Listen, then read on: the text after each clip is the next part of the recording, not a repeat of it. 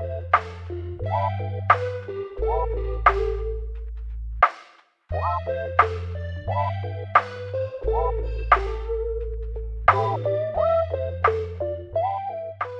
我们是一档关注整个消费生态链的对谈类播客。在本档播客中，我们不仅关注呈现在用户面前光鲜亮丽的品牌本身，我们更关注背后支撑品牌、为之品牌的生态链玩家，比如平台方、投资方、供应链、渠道商、代运营公司、品牌咨询公司等等。每一期呢，我们都会邀请一位消费生态链上的玩家来一起聊聊消费圈内事，也希望通过这档播客能结识更多消费圈内人。Well, I wanna let you know my mind is made up and I wanna go. And I've been thinking about what to do. Been thinking about me, about me and you. For a long time, I try to find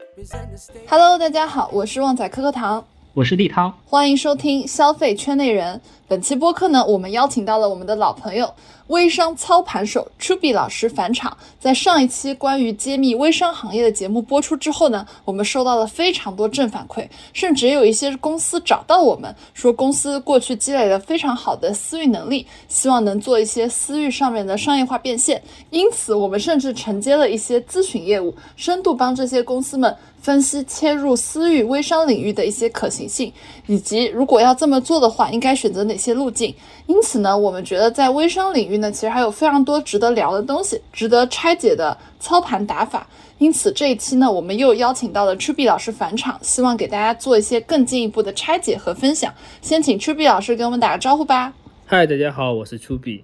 很高兴再次在消费圈里能和大家见面。嗯，今天非常开心，我们又邀请到了初碧老师返场。在上一期节目呢，我们以案例和故事的方式给大家揭秘了一些微商行业的基础信息。但是呢，在后续帮助一些想转型私域卖货变现的公司做咨询的过程中，我们发现呢，其实这里面有很多运营层面具体的方法论，也值得我们进一步来做挖掘。那这几年呢，其实我们看到了很多嫁接微商玩法到各行各业，并且都取得了很大成果的商业案例。比如说，我随便举些例子啊，像卖白酒的四十九坊，一年做到了二十多亿的销售额；像卖潮鞋的这个 S Verso，一年做到了六七个亿的收入，而且它有三四个亿的利润，非常的夸张。那我们逐渐意识到呢，其实微商的这套策略，它是可以嫁接到很多不同领域的，而且很多掌握私域能力的公司，如果它运营得当的话，是有机会通过。呃，私域经销商模式做出非常成功的第二曲线做突破的，因此呢，本期节目我们希望能够达成三个目的：第一是帮助一些掌握私域能力、想转型私域业务的老板们，听完我们的分享之后呢，他们能找到自己的转型之路；第二呢，我们是希望针对一些手头已经有货盘，想通过私域帮忙清货的一些商家，帮助他们更好的理解私域的体系，找到和私域团长们合作的方式；第三呢，啊，这两年其实我们也发现很多朋友都有自己做副业的需求。那我们常说啊，最小单元的副业其实就是利用现有的圈层影响力做一些带货。那么通过这次分享，也许一些伙伴能够更好的评估一下自己有没有做这个副业的潜力。或许呢，我们也能帮助到一些有潜力但还没有被充分激发的朋友，发掘自己的第二曲线。我们的很多期节目啊，都会被听友们说，这样的内容居然是能免费听的吗？这一期节目，我相信也是一期会非常干货的内容。那我们非常期待朱碧老师的分享了。嗯，非常期待。那我们第一个问题啊，就我们前面提到了有三类人，第一类人呢是有私域能力的人，第二类的人呢是已经有货盘的人，第三类人是想做副业的人。曲碧老师可以分享一些案例，就是微商是怎么解决大家的需求的呀？那我们针对这三类人，我们分别来讲一下，比如有私域用户的人是怎么转型的。首先要看他自己的私域用户的规模和属性，比如宝妈群体，可能是以宝妈为属性的货盘更适合他；学生人群可能会课程的属性，比如。找工作呀，比如如何求职呀，可能会适合他。像白领阶层，就看他怎么匹配精致生活的这个类型。有私域能力的人，一定要先看用户属性跟用户规模，然后来选择一成立一个品牌来做品牌售货。第二，做一个渠道分销商，帮各大品牌帮各种呃课程来做分销。第三个，自己弄个 IP 创成出来卖课。呃，我们目前市面上看到的比较大的团长，比如快团团的团长。他们核心是做的渠道分销商的生意。我私域有个两百万、三百的用户，我承接所有的供应商资源，做一个分销的生意，本质上就很类似于呃直播的 KOL 或者是呃网红带货这类一个，只不过是在私域做沉淀的。而品牌方的话，会有些之前做教育很成功的公司，现在想转型自己成立一个品牌来做分销的生意。然后 IP 属性的话，就是现在很多的创始人出来做自己的私域的 IP，然后做次董会、做授课，这有三类不同的类型，是基于有私域能力的人可能的一个出路。呃，然后针对清货有货盘的人的需求，他的需求是抓到自己的品与私域的契合点，想快速销货。对他的一个建议是。核心是找对团长，找到大的渠道商来把我的货提供给他，来帮我做分销的一个生意，能快速起量，而且能稳定起量。在这个渠道的好处是，我不用跟工艺做比价，我可以破价，我可以做优惠。第二个点是我找到很多 KOL 达人，我提供货给你，然后利用你的 IP 属性你来帮我卖货，这是第二种类型。针对有货盘和清货的人来说，针对想做飞的人来说，这个就是呃看你的。背景跟你的过往经历是什么样子的？我可以举几个案例，就是我们圈内很有名的一个云南的三七小妹，她是在云南一个农村的卖三七的，天天就是在各种呃视频号啊、抖音呀，然后发自己挖三七的内容，然后把用户引到自己的私域，就在私域卖三七。他一个人一个 IP，一年可以卖两千万的三七。我目前见到的是很多在，比如在新西兰、在澳洲居住的人，他每天就发发在呃旅行的一个内容，或者是澳洲的风景、新西兰的风景。发完这个之后，发视频号、发完抖音，都有人问他说：“我想买澳洲的东西，我想买新西兰的东西，能帮我买吗？”就他可以把这些人引入他的私域。第一，做代购；第二，我做有海外品牌资质的人的经销商，来帮助他们来卖货，这是第二个渠道。比如说。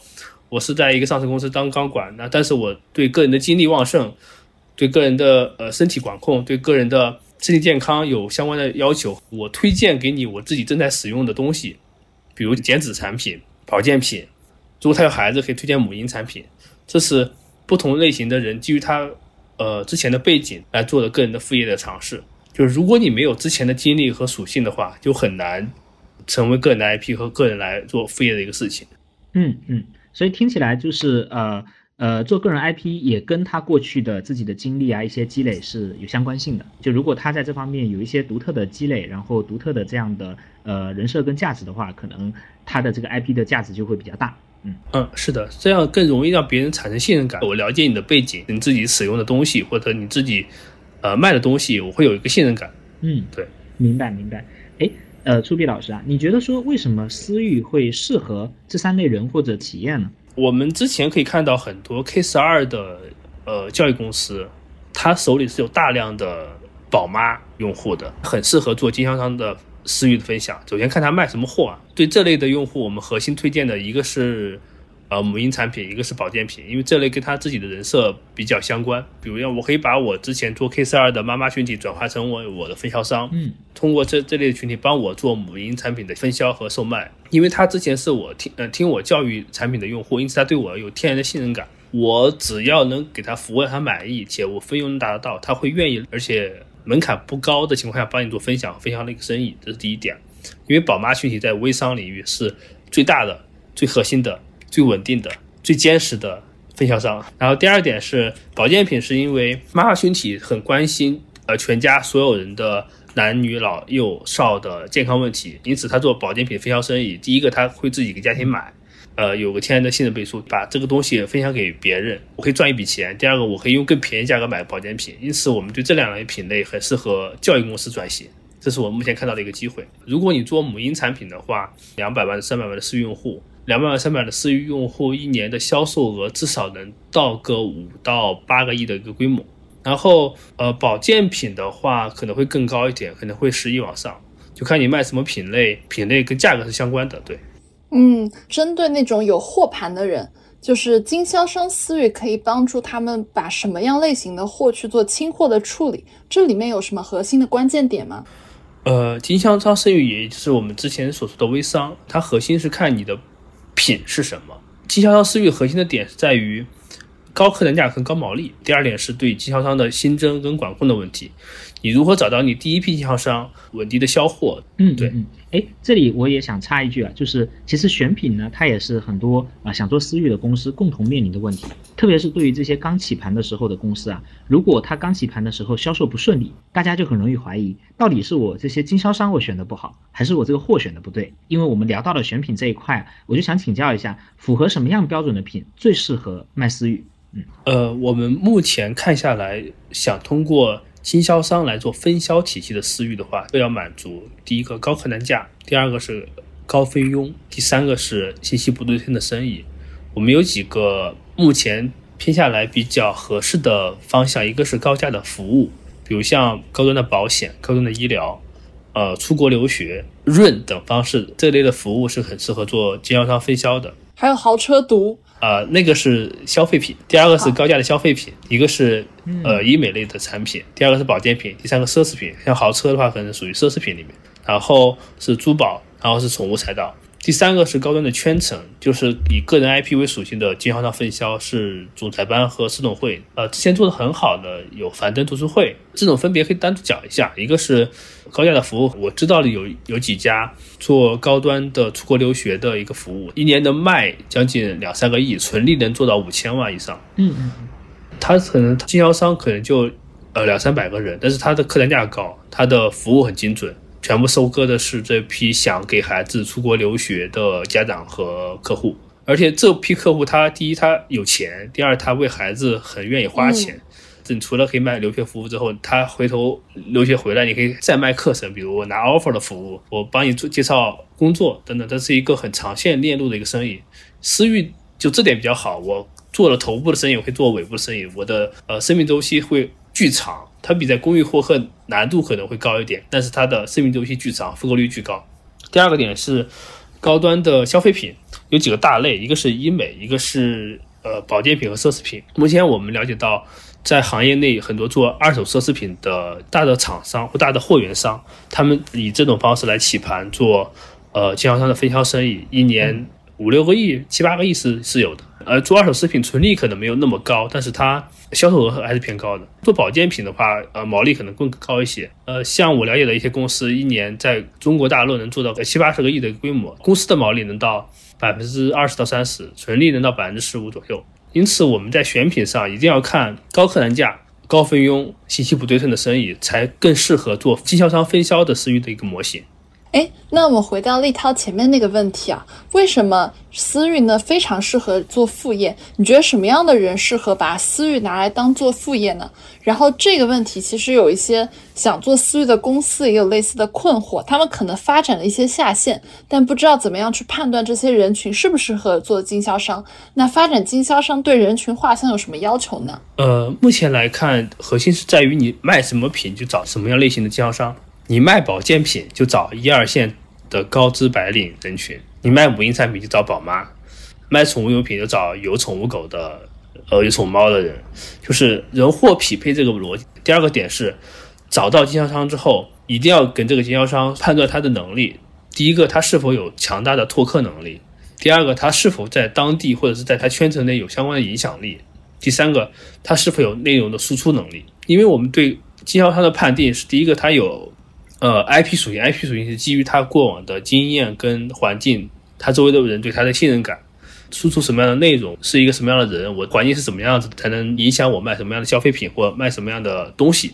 第二个是分享的内容，我基于这个 IP，我愿意分享什么内容？比如我在新西兰、在澳洲居住，那我一定分享的就是新西兰、澳洲优美的风景、好的保健品、好的原材料、好的生活方式。我如果是一个宝妈人群，我一定分享的是我孩子用了什么什么东西好。呃，我如果是一个高端白领，我一定会分享一些我日常的呃医美护肤是怎么做的，日常的保健品是怎么吃的，因为它的人群定位跟它的商品属性要强关联，这样才能让他下面的朋友，他下面的圈层人对他产生信任感，有信任感才是成交的基础。这是我们目前对整个经销商这个的人群画像的一个定位和分析。呃，其实这一点可以详细的往下聊，就是呃，虽然目前它框架是这样，但是不限制，就有些人他卖什么都可以，就是利他属性特别强的人或者有分享欲的人，他卖什么都可以，只要这个属性跟他的生活是息息相关的。我虽然我表面可能是一个普通的白领，但是我运动，我健身，我可以卖卖健康相关的东西。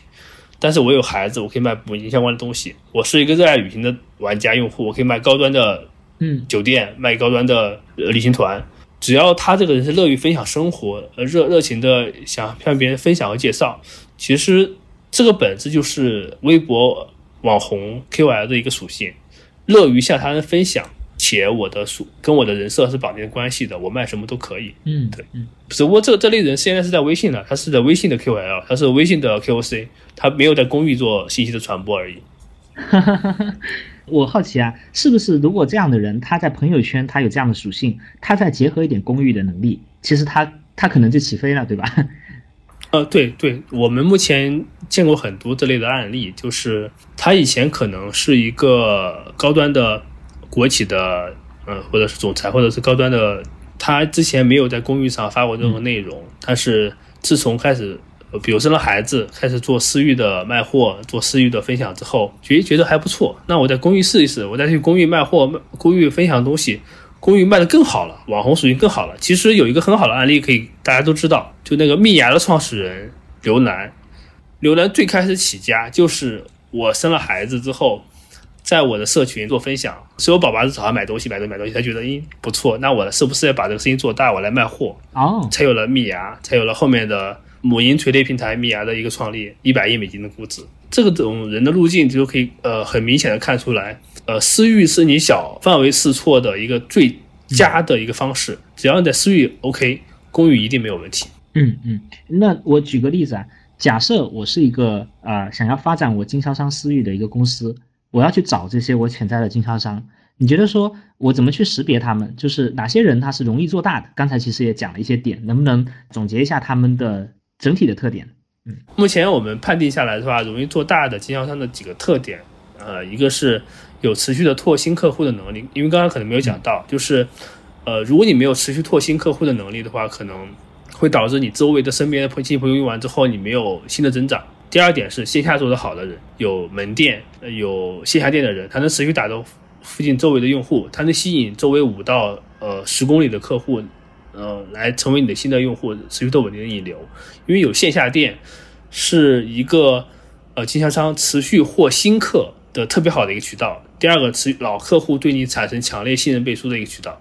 第三个是能够找到卖货能力强，把它发展为下店来管理他们。就是你一个人太强，你终究是一个人，但是你有团团队管理能力的话，你才能把整个规模做大，才能往上成为一个台阶。第三个是愿意持续输出内容，持续讲课，意味着你可以持续的向公域来拓客，持续向公域来纳新，持续让你的新用户产生购买，持续让你的老用户产生复购。这是我们对整个经销商的一个属性的认知和匹配。嗯嗯嗯，哎，其实啊，这个私域的玩法呢，好像也是分这个不同的类型啊、你能不能给我们分享一下，就是呃有哪一些不同类型的玩法，以及说他们分别的优缺点，以及说他们各自需要什么样的这个企业的能力呢？呃，没问题。其实我们对私域来看，其实是三方，一方是品牌方，就是有货的；呃，一方是有人的渠道商，一方是顾客。其实这里有三个类型，一个是品牌方直接 to C，我直接把经销商给省去了，我直接 to C 来卖货，所有的卖货利润是自己的，我能大大的降低我的分佣的成本。但是它的难度是：第一个，获客难度大；第二个是用户忠诚度不高；第三个是顾客管理成本大；第四个是账号容易被人带走。可以详细的往下聊一下。品牌方直接 to C 核心的点是在于，我单一品牌只是卖单一的货，比如我宠物品牌只卖宠物的货，我母婴品牌只卖母婴的货，我服饰品牌只卖服饰的货。如果这个人，我今天只有服饰品牌，我可能会我对需求我可能会满意，但是我有其他需需求的话，你对我就没有价值了，因此它的嗯呃用户持续的管理成本就会很高。第二个方式是，呃品牌方 to 经销商 to C，这是我们也就传统的微商的模式。优点是起盘比较快，投入比较小啊、销售稳长线的保持稳定，用户复购率高，管理半径小。它的缺点是对经销商的管理成本会很高，你的公司的利润有百分之三十到四十可能要分给经销商。第三个方式是渠道商，是我有很多的私私域流量，我有两百万、三百万、四百万、五百万的私域用户，我承接所有的品牌方，我都做分销的生意，谁谁什么人给我供货，我就把供应链管好了，只要货 OK，货质量是有保证的，让我的用户来我这买便宜，我就来持续赚这个分润的钱。嗯嗯嗯，明白。哎，他们呃分别需要什么样的能力？如果是品牌方 to 经销商 to C 的一个模式，品牌方的能力，第一个点是经销商的管理能力，包含了经销商的培养、经销商的管控、经销商的晋升和和汰换。第二个是经销商的新增能力，你如何稳定的让更多的顾客转化成你的经销商。第三种能力是供应链能力，需要你有独家的供应链，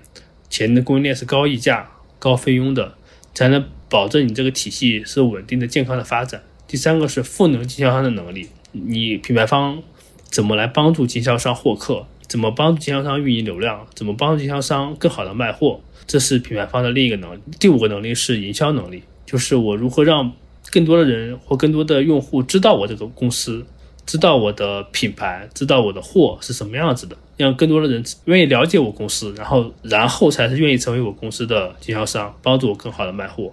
让我的更多的用户对我产生信任感，这是目前品牌方需要的几个能力。经销商的能力的话，第一个是经销商 IP 人人设要强，就是。我让我所有的顾客对经销商能产生信任感是 IP 属性的一个问题。第二个是内容分享能力，就是我们之前常提到的内容的输出和生产。你只有长线的稳定的保持你的内容输出，才能让用户才呃在那下单买东西，新用户转化，老用户复购。第三个是销售能力，销售能力这里我们指的是是替单的逻辑。你如何能更好的把握用户的需求，能知道用户什么样的人，我来推荐什么样的商品。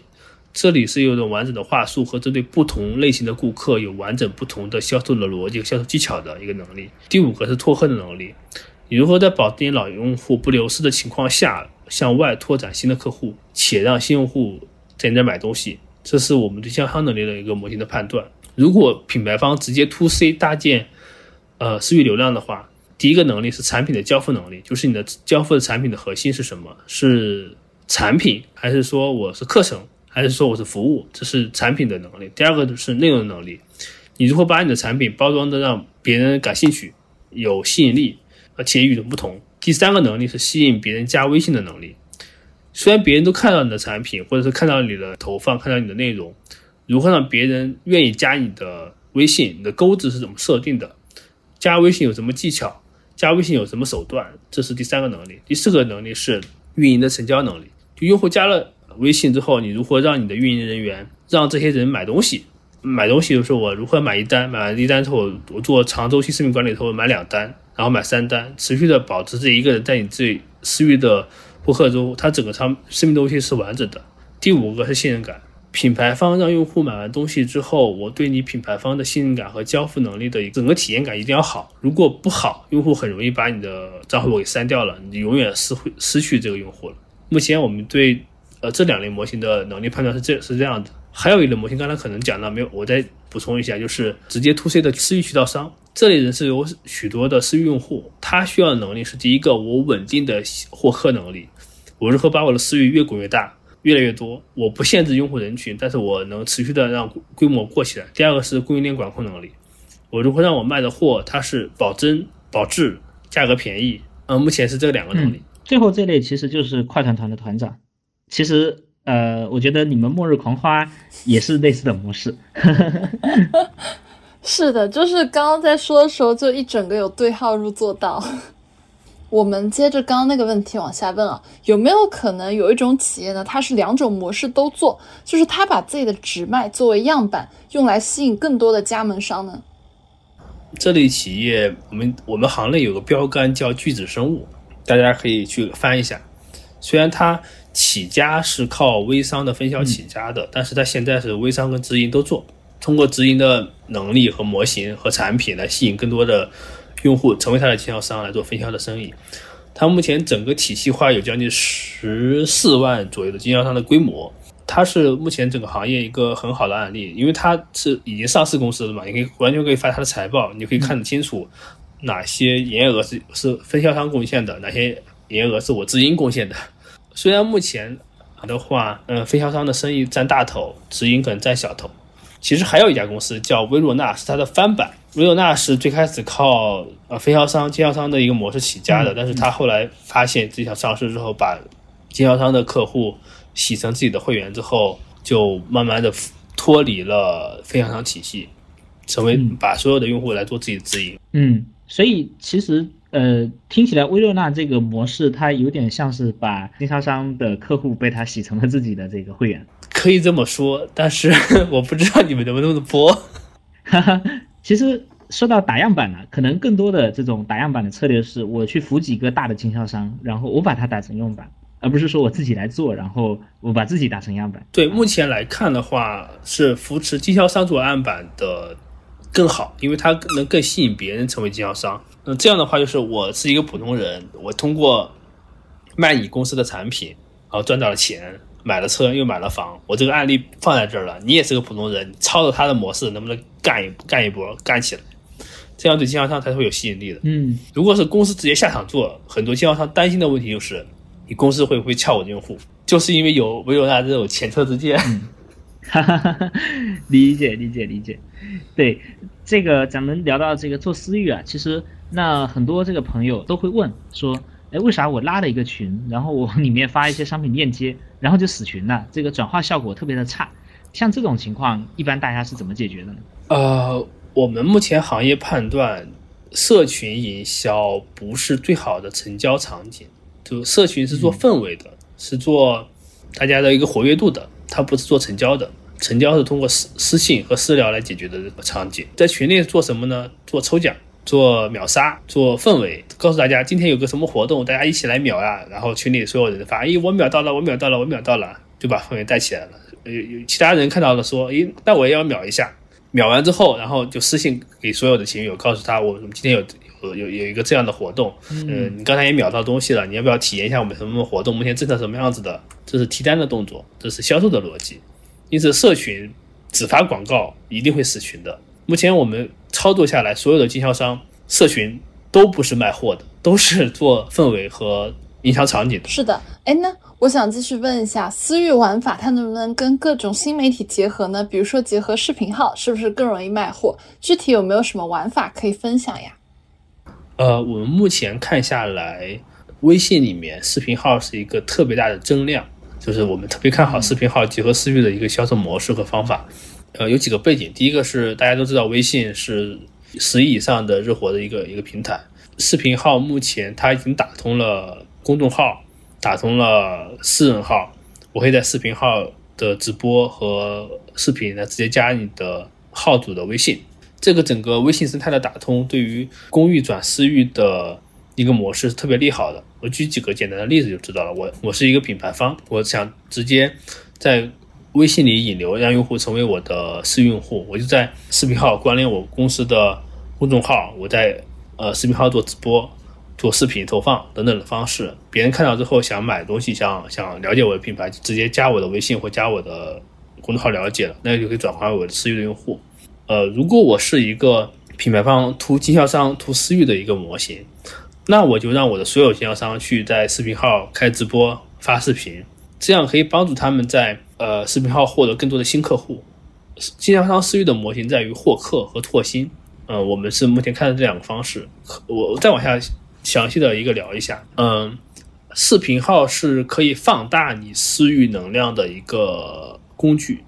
就比如你私域有两百万用户，我是有品牌方，我告诉大家说，我今天在视频号有场直播，大家可以一起来直播间买东西，我更便宜。然后一到开播了，你把直播间往两百私域一发，然后可能不说多吧，有十万人来看你这个直播间来下单了之后，你这十万人可以在通过算法，通过平台，你可以在公域流量再获得将近五十万、一百万的自然流量，就这个模式可以呃很大的放大你的品牌方直接图私域的一个营销模型，可以让更多的非你私域的用户成为你的新客户，来转化成你的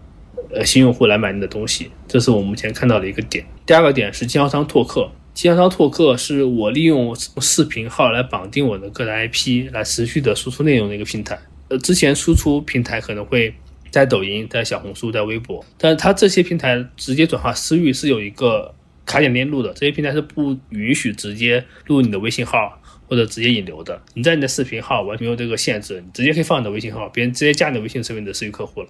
之前我们测试过，我们经销商在私域平均一场直播三个小时能引两百到三百个新用户成为他的私域客户，就那么夸张。嗯，所以其实听起来啊，就是说。呃，本来我们做私域呢，咱们也得有公域获客的渠渠道，然后私域其实是一个沉淀这些公域获来的客的这样的一个呃流量池，但是视频号呢，它其实是把这个公域获客的杠杆给放得非常大，并且因为它可以直接连接到我们的这个公众号或者我们的呃自己的账号上，所以它这个转化的链路也更顺。就它可能本来你要从抖音跳转过来，你这个其实路径是很卡的，但是你现在在这个视频号里面，你这个路径就非常顺。对，是的。这对私域的两种营销模型都是一个重大利好。嗯嗯嗯，确实，有有经销商的一个模式，你就可以让所有经销商，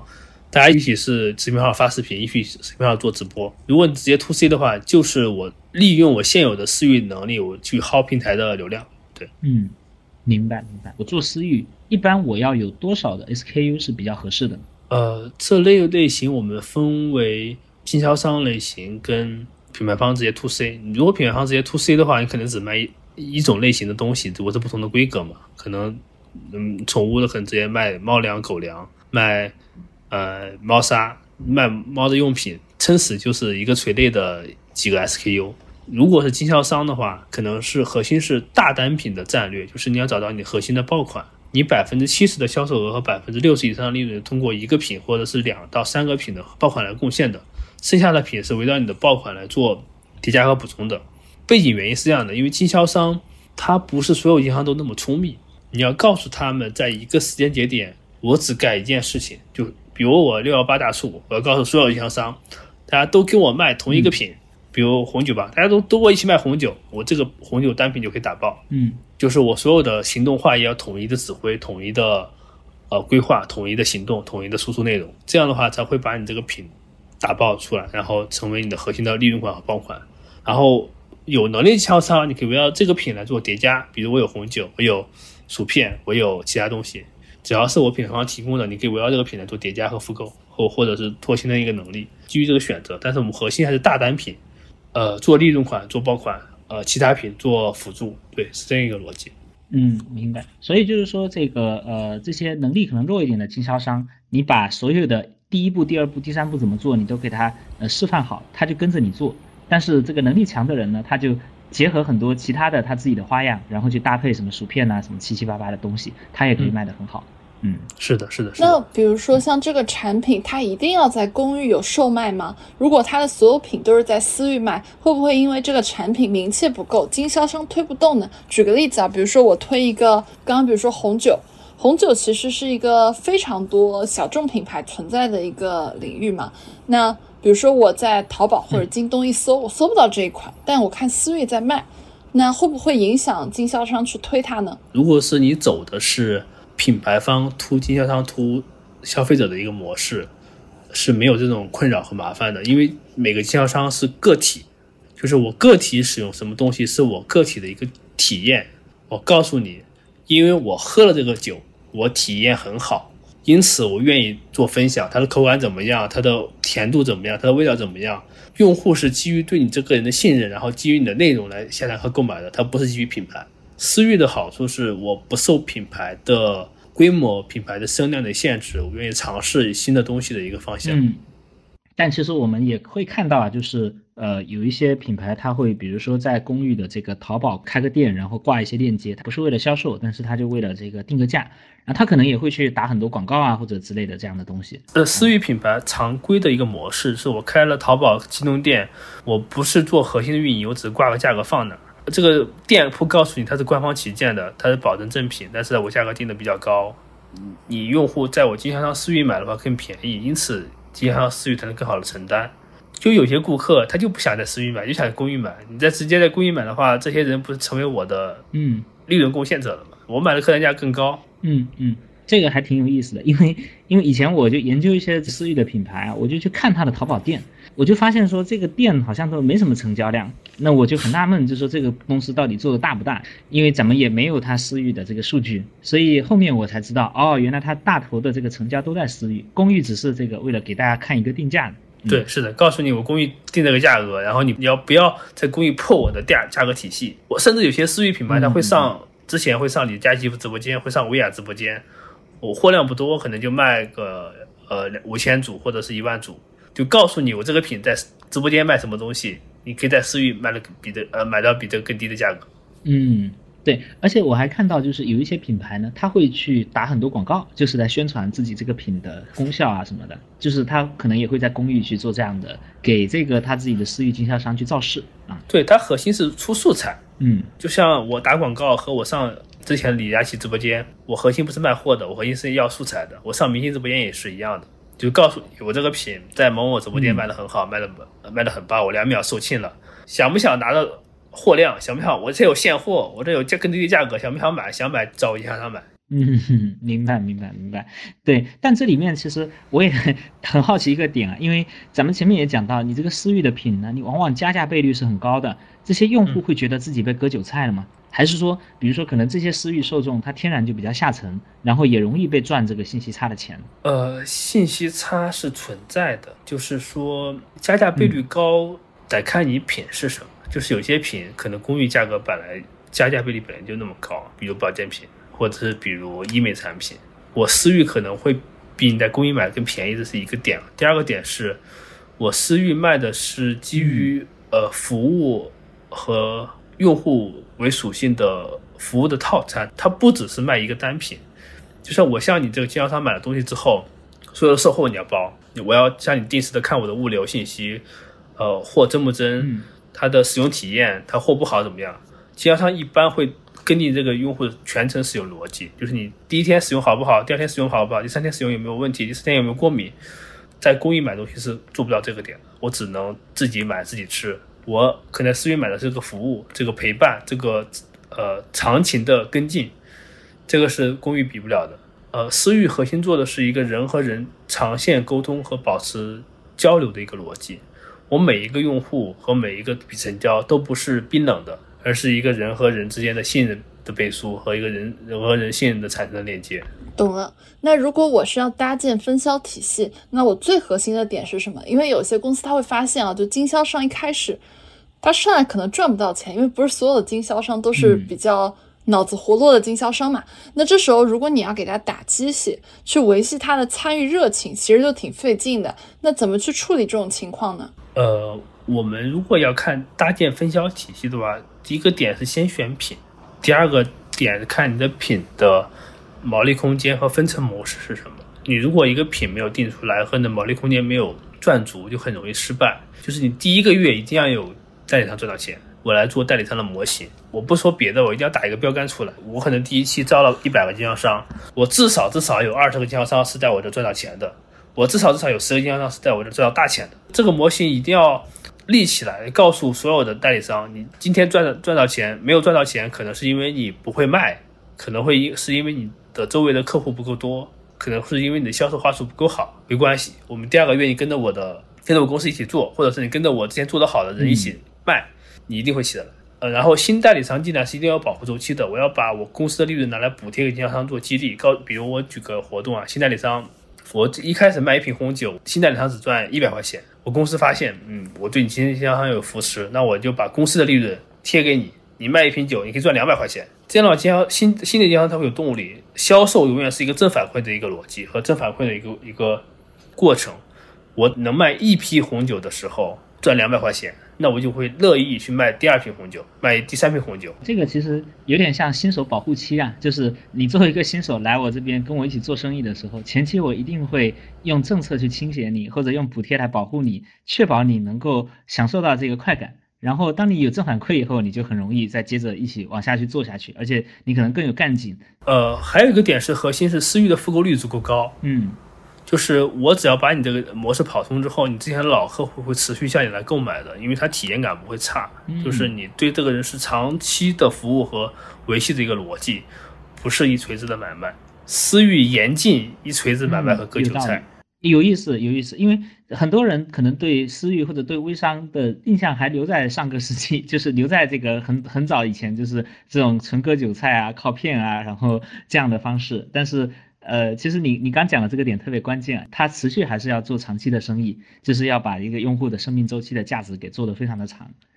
对我们之前研判下来，或或者我们的模型跑下来，私域的生命周期一般是公域的两到三倍。哦，有意思，有意思。哎，那这个我好奇啊，就是一般你们找这些经销商，它的留存率会是什么样，或者说它的出单率会是什么样？就是有没有一些大概的数据给我们一个感觉？呃，这个是看不同类型的经销商的能力模型是不一样的。嗯，就看你卖什么品。我举几几个类型的品，你卖医美产品，我自己是一个医美的用户，我自己卖医美的产品，那一般经销商留存率就会很高。为什么呢？一个点，我做经销商，我自己买东西会很便宜。嗯，就是我甚至可以不卖东西，我就为了这个呃折扣差，那我就持续成为经销商。就看你这个用户跟你自己的产品是不是强关联、强属性、强绑定。我们一般来看，就三十天一定要开单。如果三十天，嗯，赚不到钱，它就会流失。一般三十天留存率能做得好的，那百分之六十；最最差最差的能到百分之二十，大概是中间一个浮动。对，OK。如果低于二十，就说这个生意根本就做不下去了。呃，低于二十，基本上我们判断它这个模型是有问题的。一般的情况，正常的话，至少能到百分之三十到四十左右的留存率，我我觉得算是一个比较健康的一个状态。理解。这个留存率我可以约等于出单率嘛？因为你不出单你也留存不了。是的，是的，如果不出单就会留存不了。明白，嗯嗯。那我们作为一个想要去入局私域这块的公司啊，那我怎么样去搭建我的分销体系？然后我的培训体系又是怎么搭建的？因为比如说像我们刚之前有聊到，经销商你是没有办法去控制它的，而且它的其实会存在。呃，认知参差不齐的这样一个状态，那怎么样去搭建这些体系呢？我们要把所有的经销商当当做小白，你要告诉他每一步要做什么，第一步要做什么，第二步要做什么，第三步要做什么。公司层面，你要把所有的物料和素材都准备好，放在一个能一键转发或一键获取的一个平台上，让经销商跟着你公司节奏持续来来做，这是第一个点。一定不要把所有的经销商都等同于有能力或者是有。有脑子的人，这是第一个。第二个点是你要打造好几个模型，不同经销商卡在不同的模型上。比如，我想一个月赚一千块钱是怎么怎么样要做的？要告诉他你需要拓几个新会员，卖几个品，一个月卖几个品，然后一个月获几个新会员，你就可以获一千块钱的收入。你要想赚三千块钱的收入，赚五千块钱的收入，赚一万块的收入，赚两万块的收入，你要打造不同的模型，告诉他我每一个模型是老客户占比多少。新客户占比多少，然后复购率占比多少？你把这数算给他，告诉他，那经销商跟着你的步骤来赚。来举举几个例子，比如告诉他，你也想赚一万块钱，你就要拓五十个新用户，然后你有好好几个方式，你告诉他，拓五十个用用户，你就告诉二十个老用户的复购和三十个新用户的购买，来构成你一个月月入一万的一个收入，或者是说你有一百个老客户。然后老客户持续的复购，你也能获得一块的收入。不同的模型，经销商会根据他想要达到这个目标来进行的努力。然后不同的模型是要基于经销商培训的，告诉他你想做这个模型，你要首首先怎么拓客，怎么发朋友圈，怎么发素材，怎么拉群，怎么做社群激励，怎么销售。我第一句跟你的打招呼话应该怎么说？我第二句怎么引起你的注意？第三句怎么来卖货？第四句怎么来开单？这一套有完整的一个精细化的运营的动作和内容的沉淀和搭建，现在是私域公司的一个标配了。你如果没有这套东西，是很难让经销商跟着你长久的做下去的。第三个点是，呃，有分级，你要针对不同能力的经销商、不同级别的经销商，它对应的不同体系化的权益跟地位是不同的。比如合伙人级别，它可以获得什么样的地位？呃，免费参加年会，免费参与旅游，免费参与抽奖，免费得到什么什么东西。而对于一般的经销商来说，告诉他你一个月要完成多少销售额，或多少拓新用户，你才能达到合伙人的级别。你或者你下面有多少一个呃代理商团队，才能才能往上升一级，才能成为合伙人级别。这个体系化搭建之后，才是需要教他们的东西来做体系化的管理和运营的动作。呃，核心在于你的颗粒度一定要做到细致。你如果不细致的话，别人会呃跟不上你的呃节奏，跟不上你的内容。我们要把所有人当成傻子，然后能力强的人他会基于你的培训体系，他会知道我要怎么做，我会怎么来学，然后他会基于你公司的 PPT，然后再往下向他的团队、向他的经销商来传导。聪明的人一定会从你整个体系来脱颖而出的。笨的人一定要跟着公司走。目前我们整个的分销体系和培训体系是这样的一个呃规模和一个模式。嗯，所以最后是不是这个经销商他其实也是二八分布？就你卖的多的人就贡献咱们公司销售额的大头？是的，一定是二八分布的。二八定律在所有行业是通用的定律。呃，举几个例子吧，比如你有一万经销商，你核心的 GMV 和利润产出一定是头部一千或两千经销商带来的，一定是头部的一千或两千个经销商赚钱能力最高，赚钱能力最强。然后剩下的八千人或者是九千人，他可能就赚不到什么钱。嗯，那么我想问啊，就是我们管控头部经销商的忠诚度，确保他们不会被其他公司挖走，就变得非常的重要。那具体应该怎么做呢？再比如说一些大经销商啊，他们玩法体系他都有，他是不是也自己能出去搞一个盘子就开始发展下线了？那这里面绑定大经销商的核心点，你觉得是什么呢？嗯。这个点我们也看到很多，一个大经销商，你要成为经销商是有需要保证金的，或者是说你有一批钱是压在平台的，我们是对你基于这个保证金的管理制度有一个管控的一个体系。比如你在平台压了两万块保证金，嗯，你卖别的品牌被我们发现一次可能会扣一点，然后你业绩不达标可能会扣一点，这是大经销商的一个管理的一个模式啊。有些大经销商他可能也懂文化体系，但是他运营的精细化程度和整个的能力没有达到这个点。第二个点是他没有供应链的能力，就他可能只有卖货和维系客源的能力。如果供应链在他自己来做的话，这是一个很重很重的事情。没有干过供应链的人可能觉得供应链很简单，我不就是卖卖货嘛？其实供应链特别特别复杂和难。第一个点你要找到核心的供应链的品，你要不能卖公寓的品。如果你卖公寓的同样类型的品的话，你经销商体系一定会搭不起来的，因为你没有充足的利润跟。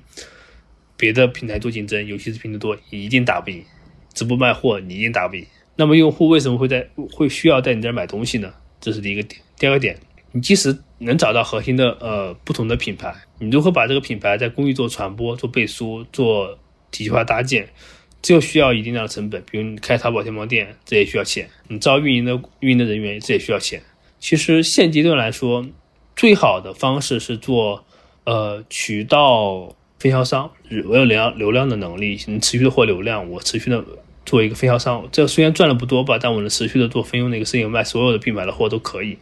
这是一个点。第二个点是绑定大经销商的核心点，我们是在于公司的体系化的管理和培训的能力。第二个点是你的供应链能力和你对供应链的管控能力。第三个点是呃经销商的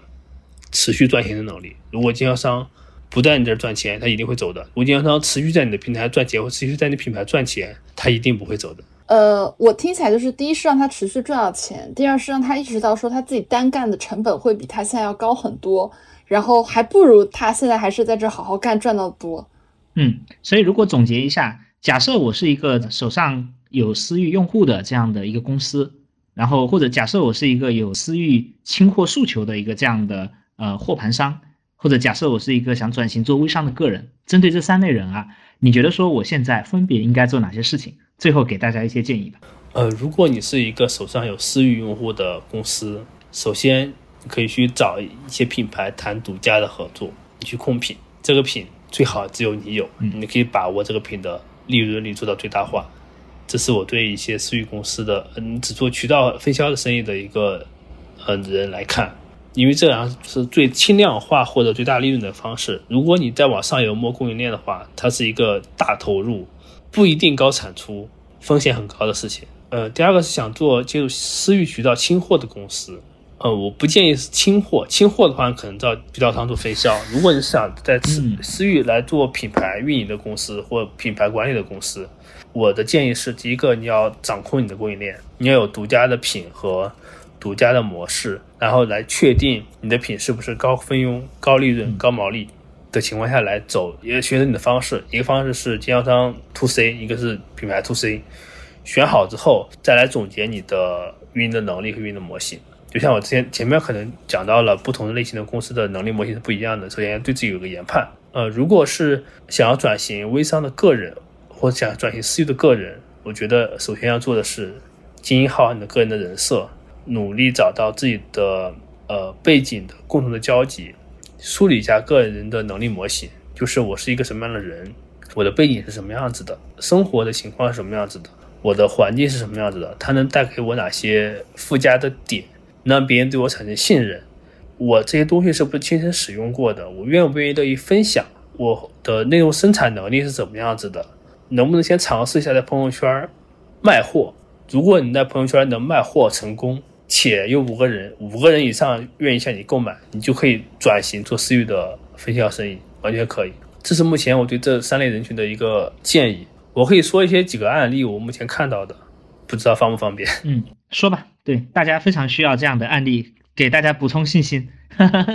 我前段时间去云南旅游，云南大理白族的一个吃烧烤店的店里面。然后被两个白族的姐妹给深深的转化成了私域用户。我吃他们的烧烤，他们老板娘会给你每一桌送他们自己酿的酒，有什么桂花、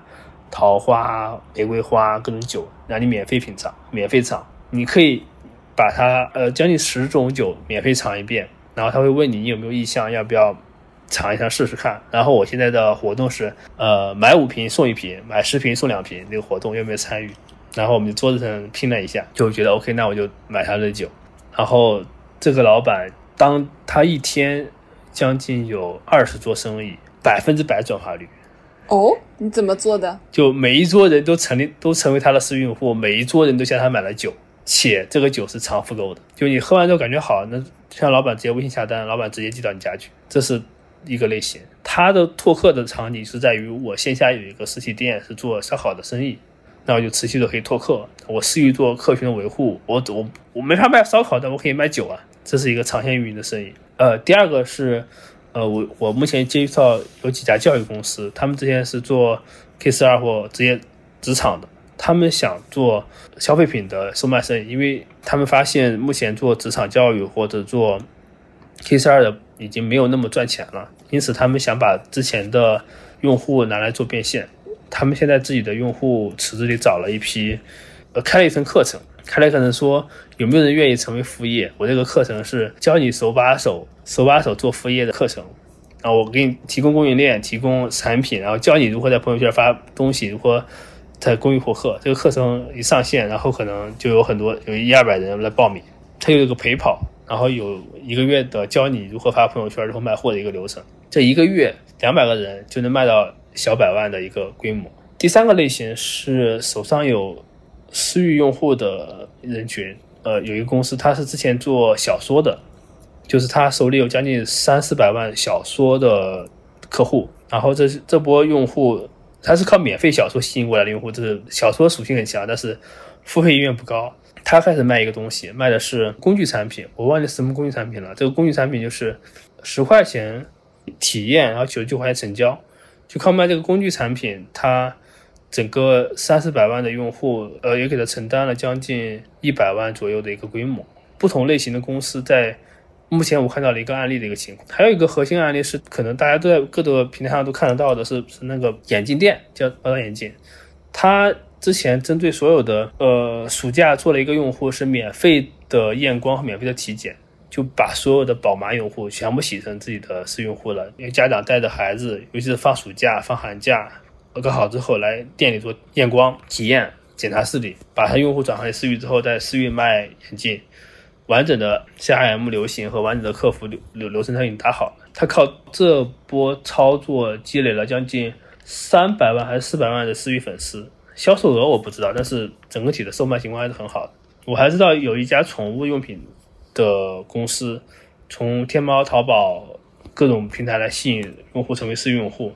它现在私域的规模已经做到百分之十五到百分之二十了。因此，我们研判下来，未来私域一定是各种品牌公司、个体或者是做流量的操盘手很合适的一个平台。不，因为在私域你可以找到不同的位置，你想做什么样的生意都可以。你可以做品牌方，可以做分销商，可以做个体，可以做 IP 都可以。因为私域它是一个。非公开的一个场所，就是基于用户的信任感产生的一个闭环的交易的这个场景是很有价值的，且私域的用户的生命周期是公域的两到三倍。嗯，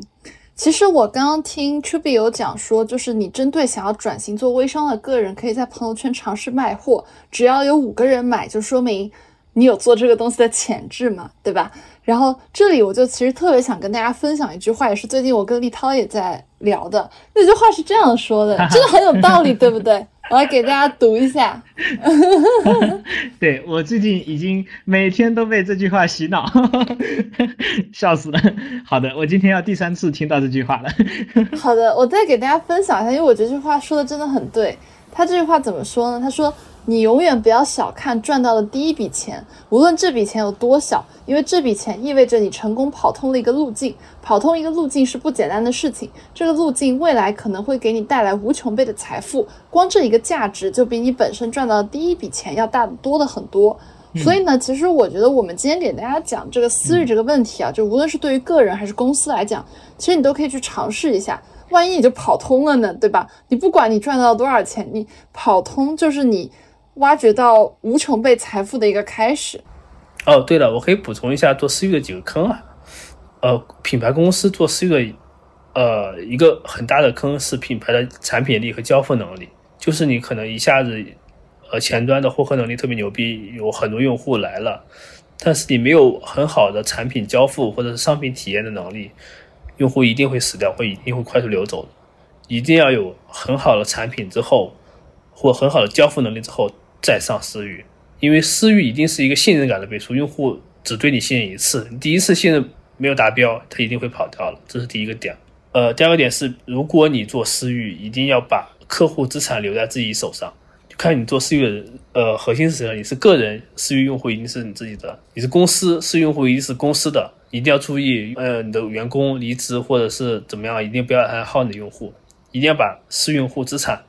留在自己的手上，这是血和泪的教训。我见过太多公司因为员工离职，把自己的几百万用户带走的，亲身经历了。对，因为有些公司他最开始不注重私域，呃，私域的企业微信公众号或法人注册都是那个业务负责人自己来做的，就是业务负责人搞身份证注册了一个呃微信号或者企业微信号，然后就开始跑起来了，跑到两三百万私域用户，然后负责人离职了，把用户直接一波带走。就我见过好好好多这种公司，一定要千万千万注意。第三个是呃，第三个事情是。你如果做呃公司 to 经销商 to C 的一个生意，一定要控毛毛利，千万千万一定要控毛利和净利。你如果没有利润，一定不要干，一定不要干，一定不要干。特别好啊！咱们今天这个分享最后还是以风险提示做结尾，我觉得呃对大家来说这个还是非常有价值，也非常真诚的。就咱们其实前面呃整体的复盘呢，就是呃不管是你是一个想做私域的企业，还是你是一个呃经销商，还是你是一个有货盘能力想要通过私域来卖货的公司，还是说你是一个想要做副业的个人，其实咱们前面其实讲了很多这样的方法论。那我觉得今天这个东西特别的有收获。其实我们做品牌啊，经销体系的搭建是非常核心的。咱们看这些大的品牌，不管是茅台啊、可口可乐、呃康师傅啊、OPPO、vivo 啊这些做的非常大的品牌，它的崛起都非常依赖于经销商体系的构建。那么我们说的呃，不管是微商啊，不管是私域啊，本质上它就是品牌销售渠道的一种。我们看到这些私域发展出来的这样的经销体系，本质上跟过去的经销体系是一样的。只是说，在啊私域这个模式里面呢，这些品牌借助经销商啊，通过他们来跟 C 端用户做信任连接，来传递自己的品牌故事。当然，就是说它适合承载的品类呢也比较特殊，比如说前面楚比老师讲到的高客单价啊、高信息不对称，就这样的品类尤其合适。因为私域是天然封闭的，所以呢它也不容易被竞争对手触达。所以呢，从在这个空间里面，你利润是能做到非常高的，而且一些个体呢也能够在其中通过卖货赚到足够多的钱。因此呢，我们其实总结下来啊，对于很多如果你有私域能力的这样的企业，或者就是对于很多企业而言，私域是一个特别好的机会。如果你这公司擅长于获客，擅长于导流到这个私域做运营啊，其实这样的公司现在市场上很多啊。早年好多的教育公司，我们知道都是这么干的，只是说他们因为这个双减啊等等原因，他们现在可能做不了原来的业务，但他们这个能力没有变化。如果呢，他们掌握这样能力的话，然后又找到一个特别适合的品，结合特别对的这样的一些运营策略。有机会做到非常大的规模。那么另一个角度呢？对于个人而言，其实大家知道，我们即将进入到全民创业的时代，很多人都会看到，就是当下主业面临的不确定性跟晋升天花板的压缩。那很多人会有发展副业的想法。这个情况下呢，其实做私域也是一个特别好的机会。因为你能够利用一方面就是你在主业中间积累出来的啊你的能力啊你的背景啊你的影响力啊等等，另外一方面呢，你能够利用你的业余时间发挥自己的这个圈层影响力，然后把它做成一个有机会带来不小收入的一个副业。这个其实是一个很好的一个机会啊，所以过去几年呢，微商这个行业有很多割韭菜的东西，但是其实这几年随着政策的趋严，很多东西已经普遍很规范化了。那么选择靠谱的这样的私域项目去参与呢，还是有机会获得不错的收益的。所以呢，今天啊，我们其实特别感谢朱比你做的一些分享。那我们也因为这个时间的原因以及一些保密性的原因，我们讲了大的框架，有很多具体实操落地的细节。如果呢有一些需要的企业，因为我们现在其实已经承接了一些这样企业的咨询需求。对，如果呢啊你是这样的企业，你也欢迎来找到我们联系出币，我们可以有一些咨询啊，一些陪跑的这样的计划。如果你是对微商这个行业感兴趣的人，觉得自己有一些获取流量或者说转化上的特长，也欢迎联系科科啊，欢迎加入我们的社群，然后呃跟出币做一些进一步的交流。对，那么也非常感谢今天大家的时间，然后也感谢出币老师今天真诚的无保留的分享。感谢出币老师，那我们今天这期节目就到这里，谢谢大家，拜拜，拜拜，拜拜，拜。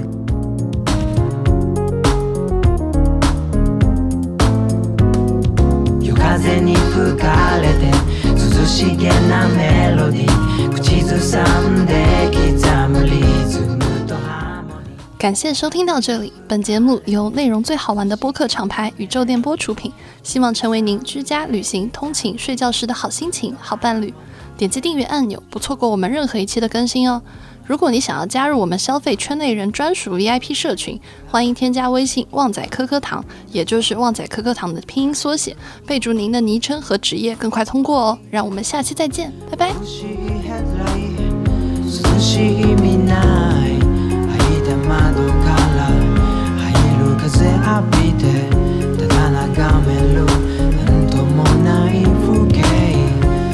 奥には